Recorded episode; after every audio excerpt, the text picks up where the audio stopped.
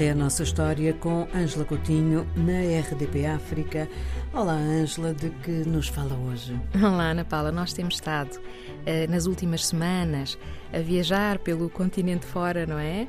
E a uh, tentar perceber melhor uh, como surgiram grandes movimentos culturais em torno de revistas e de revistas literárias. Mas, entretanto, é bom saber, muitos dos nossos ouvintes deverão ter esta ideia, eh, é bom saber que entre nós, no espaço hoje dito lusófono, no antigo Império, ainda no antigo Império Português, eh, surgiu um movimento muito forte literário no arquipélago de Cabo Verde, eh, muito mais cedo do que estes de que temos estado a falar, na década de 1930, em plena ditadura do Estado Novo, surgiu a revista Claridade. O primeiro número foi publicado em 1936 Uh, e eu acho que nós hoje uh, podemos já falar de um movimento claridoso que não se limitou uh, estritamente à publicação, à publicação. Uhum. Uhum. de textos literários, poemas. Também aqui, já na década de 30, dedicados à questão identitária.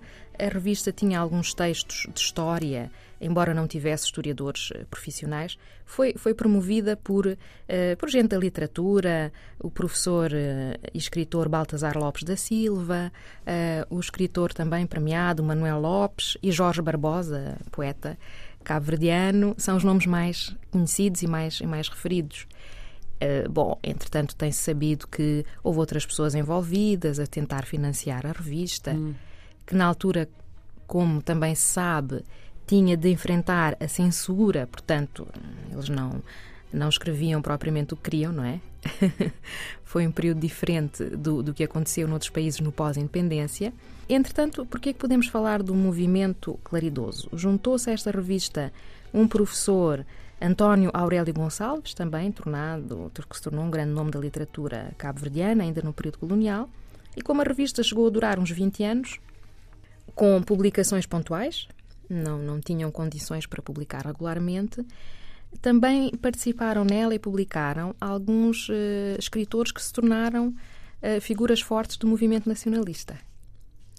Uh, e participou, por exemplo, Abílio Duarte, que mais tarde foi o primeiro presidente da Assembleia Nacional em Cabo Verde. Uhum. Uh, participou, participaram os poetas Onésimo Silveira, uh, Cursino Fortes. E com tudo isto, Uh, tem havido a percepção de que, havendo alguns dos principais promotores da revista, Baltasar Lopes, muito ligados ao Liceu, que era o único na altura em Cabo Verde, onde também promoviam a escrita, sobretudo de poesia, por parte dos alunos. Uhum. Uh, Começou-se a estabelecer esta ligação entre esta revista e outros, uh, outros setores da, da sociedade cabo-verdiana colonial, nomeadamente estes jovens alunos do Liceu, que eu referi, estes entre muitos outros, uh, e uh, a música. Uh, já se descobriu que o grande poeta Beleza, o hum. compositor uhum. de Mornas, que depois foram tornadas célebres pela Cesária, também participava na revista, com poesias em crioulo, não é? E agora diz língua cabo-verdiana. portanto, há uma ligação de, de, desta revista e agora assume-se como um movimento claridoso a diversas outras artes inclusivamente às artes plásticas. Uh, de forma que é um marco, é um marco na história de Cabo Verde. A revista sabe-se que também foi lida noutras ex-colónias, em Angola, por exemplo. Mas não tinha participação uh, muito ativa de intelectuais dos outros, das outras, então, colónias? Uhum. Era mesmo dedicada a Cabo Verde, à procura de uma identidade, uhum. à afirmação de uma identidade cabo-verdiana através da, digamos assim, da, da, utilização e do trabalho sobre a, o crioulo, sobre uhum. a língua o que não era uma novidade, porque isso já havia desde o século XIX, mas aqui há, há um grande investimento na, numa uma, uma preocupação e até textos de estudo da, da, do crioulo, do Baltasar Lopes da Silva, e depois textos literários que eh, pintavam a miséria, o abandono e que falavam até da fome, não é? Das secas. Temas que depois foram retomados pelos nacionalistas, mas uhum. como discurso político para reivindicar a, a independência.